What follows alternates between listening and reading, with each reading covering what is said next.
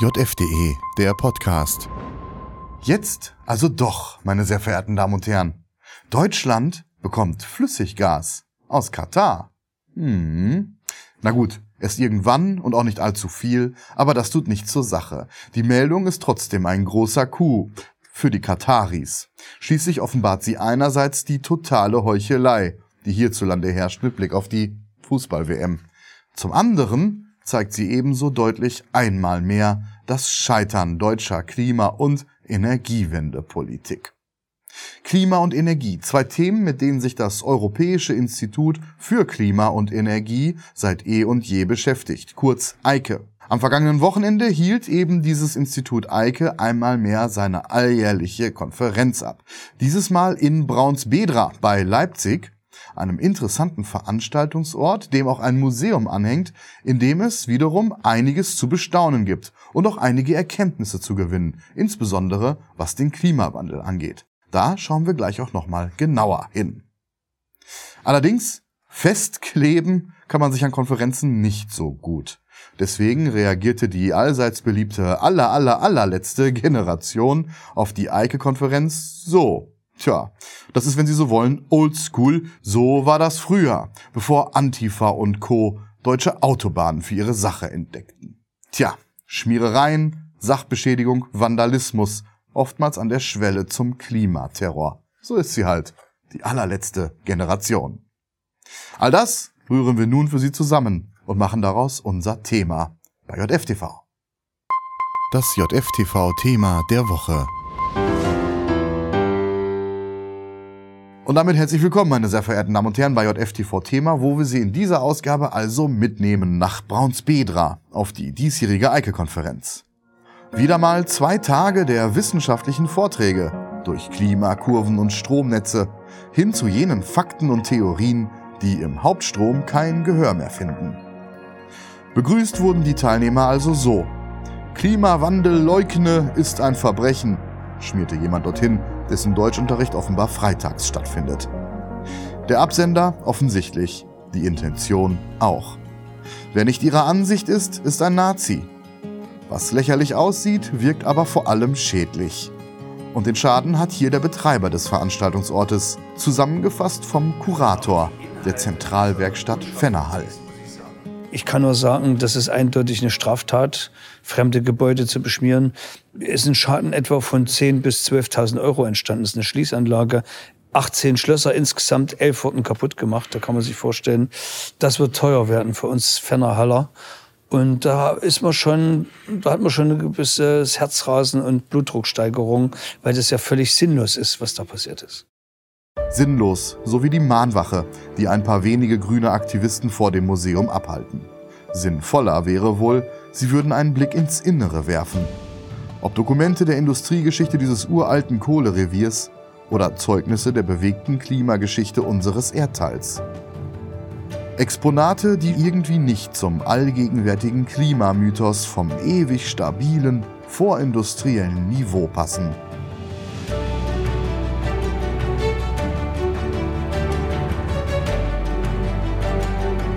Bin promovierter Invasionsbiologe und Biogeograf und wir können am Studium der Ausbreitungsgeschichte von Tieren und Pflanzen nicht nur Wanderwege rekonstruieren, sondern immer wieder nachweisen, dass es bestimmte Zeitfenster gab, in denen Wanderungen über Land oder übers Meer einfach waren und dann gab es wieder kältere Epochen, wo diese Kontakte auch abgerissen sind, in der Vielzahl sogar auch eingestellt wurden. Und das macht dieses ganze Thema so kompliziert. Man kann nicht sagen, es war so und man kann nicht sagen, es war so, sondern wie oft im Leben ist das irgendwie so ein Mischmasch aus bestimmten Effekten. Und was mich auch als Kurator des Hauses motiviert hat, äh, nachdem die Anfrage kam, ob ich das hier mit der Halle unterstützen kann, ist einfach die Frage, als Wissenschaftler suchen wir nicht die Wahrheit. Als Wissenschaftler stellen wir noch tiefgründigere Fragen. Und das ist, was wir alle ob Befürworter der Kohlenstoffdioxid-Theorie oder Kritiker der CO2-Theorie machen müssen. Unsere Befunde tiefgründiger hin unterlegen, auch die Argumente der Kritiker mit einbeziehen, denn wir können nicht sagen, es war so oder können sagen, es war so, sondern dafür ist das atmosphärische Geschehen viel zu komplex und dafür braucht es Astronomen, Chemiker, Hydrologen, Ozeanologen, Geografen, Biologen, Archäologen und das ist, was wir zu tun haben, bitteschön. Und dann kommen wir auch auf Lösungen, die uns helfen, die vermeintliche Krise auch zu überwinden. Und einen kleinen Beitrag dazu liefert eben dieses Museum. Hier war ein uraltes äh, Kohlerevier, was aber schon zu DDR-Zeiten seine Produktion eingestellt hat. Und die Besonderheit dieser Kohle im Geiseltal liegt am Geiseltalbach. Der spült nämlich basisches, kalkhaltiges Wasser in die Kohleflöze. Und das hat die Kohle neutralisiert wo sich schnell Schwefelsäure, Salzsäure bildet. Und dadurch haben unglaubliche Funde überlebt, die wir hinter mir sehen, aber auch vor mir sehen. Riesige Elefantenknochen-Spots wurden gefunden.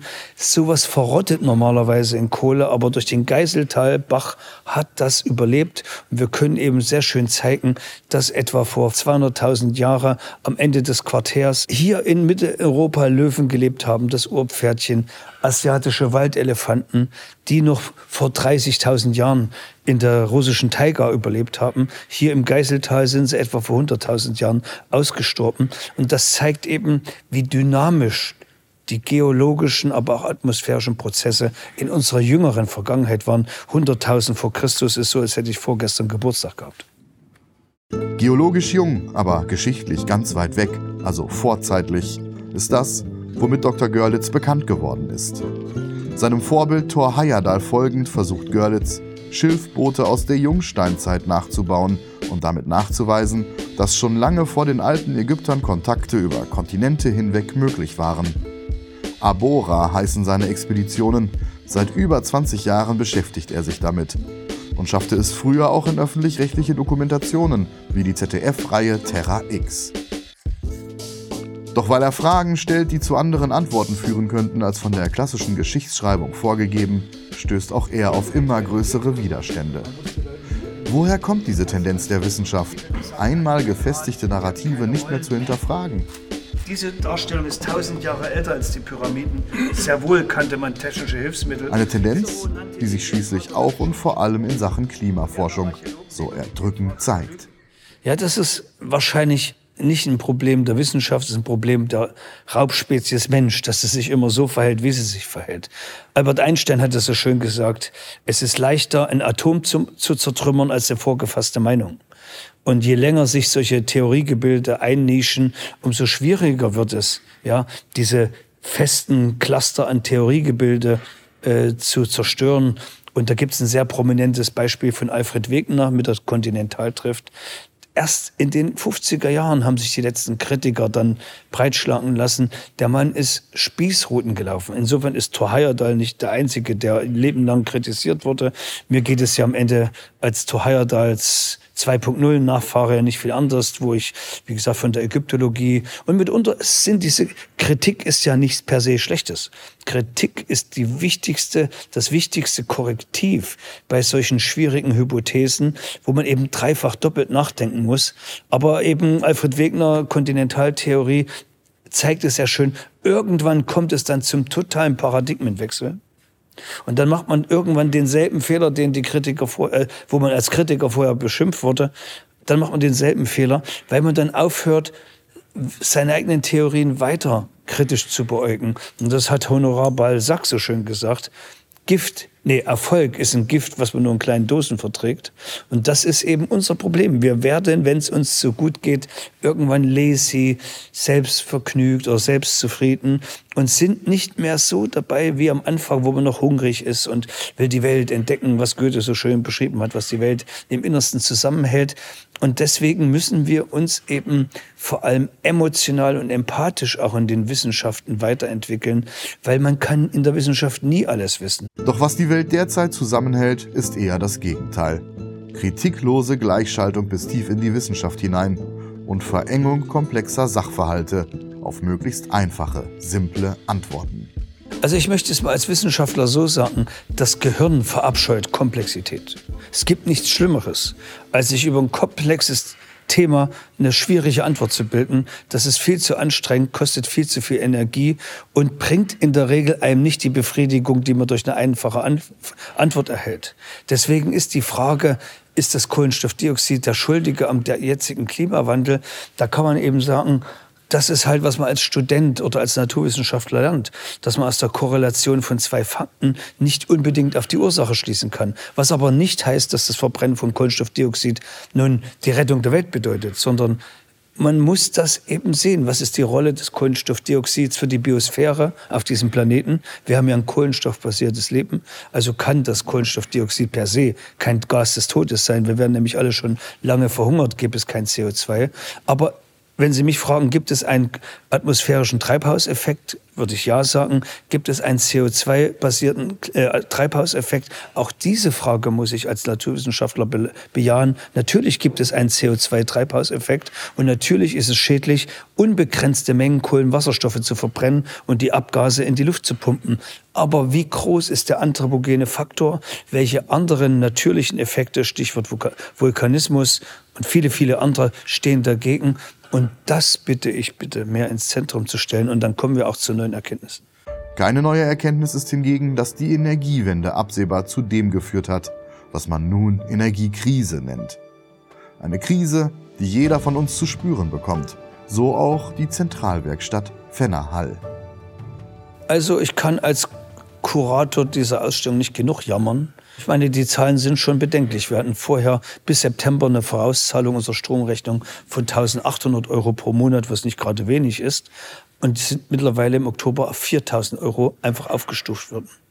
Gerade jetzt in der kalten Jahreszeit, wenn die Besucherzahlen von 90, 100 Prozent auf 15, 20 Prozent runtertropfen, hat das katastrophistische natürlich ähm, Folgen für so ein kleines Museum, was sich ausschließlich nur durch seine Besucher finanziert.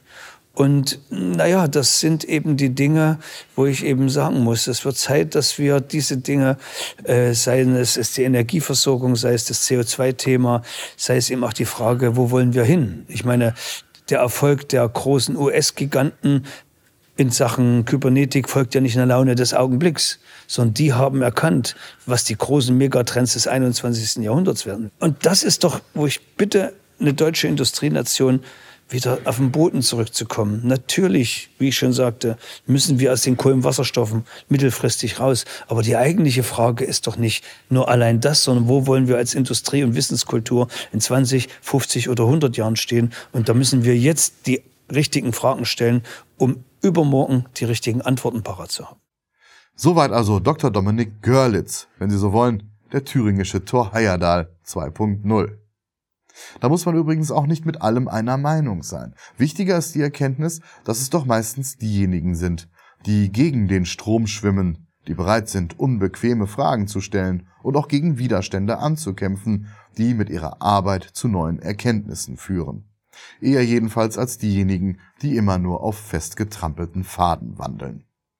Nicht auf festgetrampelten Faden bewegt sich auch Eike, eben jenes Institut für Klima und Energie. Und nun wollen wir natürlich auch wissen, wie denn Eike selbst seinen jüngsten Kongress und das Drumherum bewertet. Freue mich sehr, dazu nun bei uns begrüßen zu dürfen, den Präsidenten von Eike. Herzlich willkommen bei JFTV, Dr. Holger Tuss. Ja, äh, danke, dass Sie mich eingeladen haben. Ja, Herr Tuss, wie fällt denn das Fazit Ihrer diesjährigen Konferenz aus? Ja, wir sind bis jetzt sehr zufrieden. Es gab wieder sehr anregende Diskussionen und es wurden wieder sehr interessante neue Forschungsergebnisse vorgestellt. Allerdings, wie wir schon gesehen haben, begleitet wurde Ihre Konferenz dieses Mal von einem Angriff aus offenbar linken und oder grünen Kreisen. Das hat es, wenn ich richtig informiert bin, bei vorherigen Konferenzen nicht gegeben. Wie erklären Sie sich diese neue Entwicklung? Ja, wir, wir haben in der Tat das erste Mal einen terroristischen Anschlag auf unsere Veranstaltung erlebt. Ähm, es wurde, wurden die Außenwände der Halle beschmiert, äh, es wurden äh, alle Türschlösser mit irgendeinem Kleber verklebt und äh, man sieht daran auch, in welche Richtung das geht. Äh, als Absender wurde da die Antifa angegeben. Aber man muss natürlich sagen, dass auch die Grünen als Regierungspartei sich nicht zu schade waren, äh, gegen uns Stimmung zu machen und äh, die und Falschmeldung über uns zu verbreiten, was zu einer weiteren Radikalisierung der Leute geführt hat, die halt dann hier die Halle beschädigt haben. Und äh, die Hallenbetreiber selber äh, machen hier äh, viele Projekte, auch Umweltprojekte und haben eigentlich mit uns organisatorisch gar nichts zu tun, haben aber jetzt diese riesigen Kosten äh, für die äh, Reinigung eines äh, historischen Baudenkmals. Und ich finde das äh, sehr traurig, dass hier 150 Jahre alte, sehr sorgsame, sehr, sorgsam restaurierte Denkmäler der Industriekultur auf eine derartige Weise angegriffen werden. Sie sprechen die Grünen an, sehen da offenbar eine Mitverantwortung und ja, die Partei macht offenbar Stimmung gegen ihr unliebsame Wissenschaftler. Ist das nicht, Herr Tuss, vielleicht sogar das grundlegende Problem, insbesondere in der Klimaforschung? Ist da nicht der Einfluss der Politik auf die Wissenschaft längst viel zu groß? Ja, auf jeden Fall. Der Einfluss äh, der Politik auf äh, die äh, Forschung ist, äh, ist allumfassend. Ja. Äh, wir sagen ja immer, Klimaforschung ohne Feldforschung ist keine Klimaforschung. Und diese Feldforschung ist ein sehr unterfinanzierter Bereich, genau wie andere äh, echte Wissenschaftsbereiche in Deutschland wahnsinnig unterfinanziert sind. Die Leute, die Klimamodelle entwerfen, die sind sehr gut ausgestattet. Und äh, die Leute, die äh, in ähm, irgendwelchen afrikanischen Seen äh, Sedimentbohrungen äh, machen wollen, äh, die, denen geht's eben finanziell nicht so gut. Und deshalb kann man diese derzeitige deutsche Klimaforschung auch nicht ernst nehmen, äh, denn die tatsächlichen äh, Klimaparameter werden ja überhaupt nicht allumfassend äh, äh, erforscht, dass man dann im Anschluss so eine steilen äh, Ansagen machen könnte, wie sie jeden Tag gemacht werden.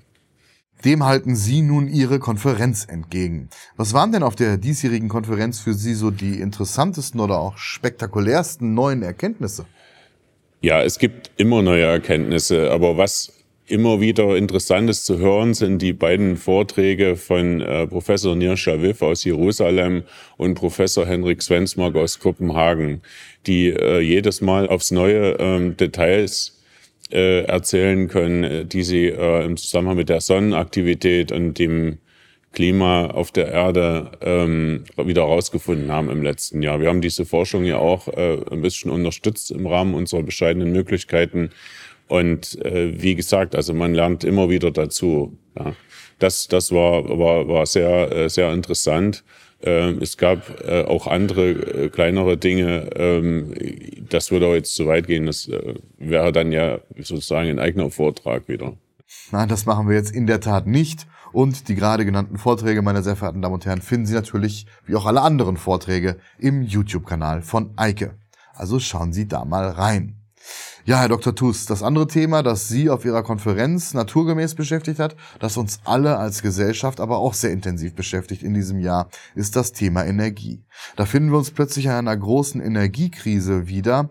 Ähm, wie wirkt sich das auf Ihr Institut aus? Erfahren Sie da eine gesteigerte Nachfrage von Bürgern nach Erklärungsansätzen zu dem, was da gerade passiert? Also die Nachfrage nach unseren Angeboten ist eindeutig gestiegen. Das ist schon richtig.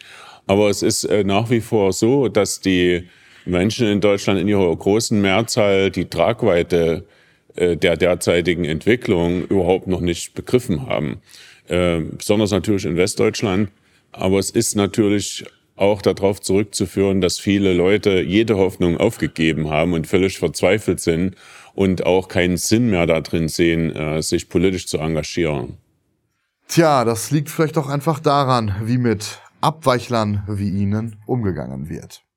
Apropos, es gibt viel Kritik an Eike. Das poppt dann auch quasi immer hoch, insbesondere dann, wenn sie ihre alljährliche Konferenz abhalten. Das Bild, das dabei gezeichnet wird, geht in etwa so. Eike sei ein von der fossilen Industrie, von Öl, Gas und Kohlekonzernen finanzierter Lobbyclub, dessen Unterstützer bis hin in tiefste, finsterste rechte Gefilde reichen. Also ganz klare Frage an Sie. Wie finanziert sich Ihr Institut? Ja, das ist ganz einfach zu erklären. Also jeden, jeden Mittwoch um 18 Uhr gibt es, äh, gibt es in Jena so einen Austausch äh, von Koffern. Und zwar ist das unter einer bestimmten Brücke und äh, mein Assistent hält da immer die GoPro, weil das natürlich auch live äh, in, das, in das Hauptquartier von, von Donald Trump in Mar-a-Lago übertragen wird. Und meistens guckt natürlich auch Melania zu, deswegen hat mein Assistent auch ein großes Bild von Melania Trump in seinem Büro hängen. okay. Okay, Herr Dr. Tuss, aber bevor das jetzt am Ende noch irgendein Mainstream-Medium ernst nimmt und dann daraus zitiert, jetzt bitte noch einmal die ernst gemeinte Variante. Ähm, wie finanziert sich Eike? Wir haben ganz normales Fundraising wie jeder Verein. Und äh, es ist, glaube ich, auch nachvollziehbar, dass man äh, als halbwegs äh, vernunftbegabter Mensch in der Lage ist, auch in Deutschland in 15 Jahren äh, eine solide finanzielle Basis aufzubauen. Haben Sie denn je Großspenden erhalten von Unternehmen der Öl, Kohle, Gas oder auch Atomindustrie? Äh, nee, das kann ich ausschließen. Äh, die einzigen Unternehmen, die bei uns spenden, sind deutsche Handwerksfirmen. Handwerksfirmen? Warum jetzt gerade die?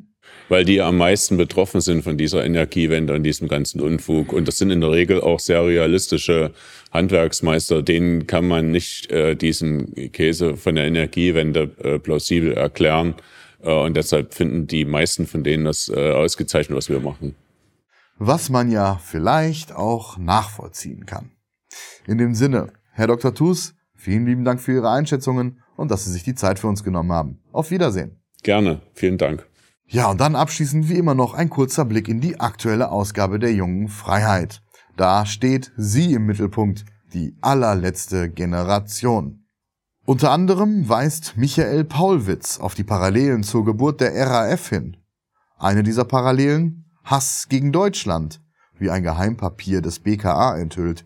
Linksextremisten und sogenannte Klimaaktivisten planen Aktionen gegen kritische Infrastrukturen in Deutschland.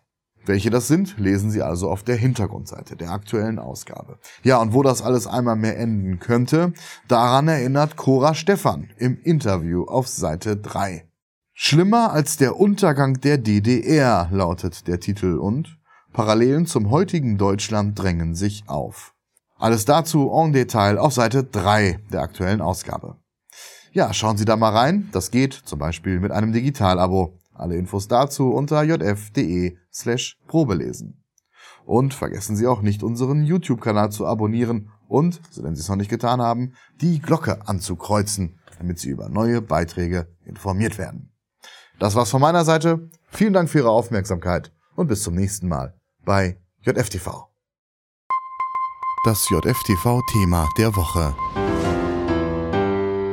JFDE, der Podcast. Ein Angebot der jungen Freiheit. www.jungefreiheit.de